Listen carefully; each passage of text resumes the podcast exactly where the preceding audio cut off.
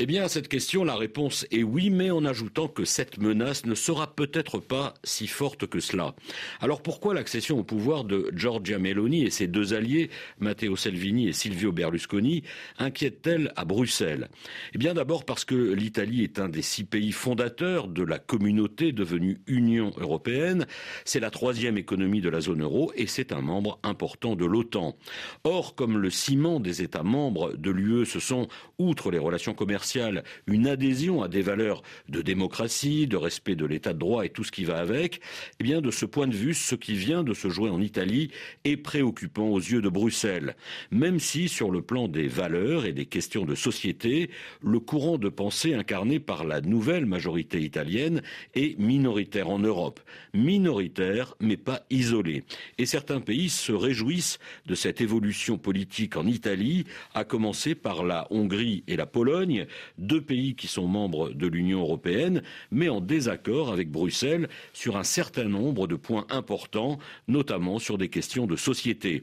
Des pays conservateurs qui voient donc avec joie arriver à leur côté un État très important, quelques jours après le vote survenu en Suède, avec là aussi une coalition de droite extrême qui parvient au pouvoir. Bref, un courant de pensée très conservateur sur le plan des valeurs morales. Il y aura donc un front commun, certainement, sur l'opposition à l'islam, à l'immigration, l'avortement ou sur les questions de genre ou le mariage homosexuel. Un positionnement très patriarcal, traditionnel, en guerre contre des valeurs jugées décadentes et aussi la nostalgie d'une Europe chrétienne et blanche. Et ce qui vient de se passer en Italie et en Suède renforce ce courant au sein des instances européennes et le combat de ces États conservateurs, ce n'est pas de sortir de l'Union européenne, mais de la réformer de l'intérieur. Il s'agit donc non seulement de mener le combat sur les valeurs morales, mais aussi de faire évoluer l'Union vers une coopération de nations indépendantes, bref, de rogner les ailes aux velléités fédéralistes. Là aussi, on peut s'attendre à un front commun entre Rome, Budapest et Varsovie.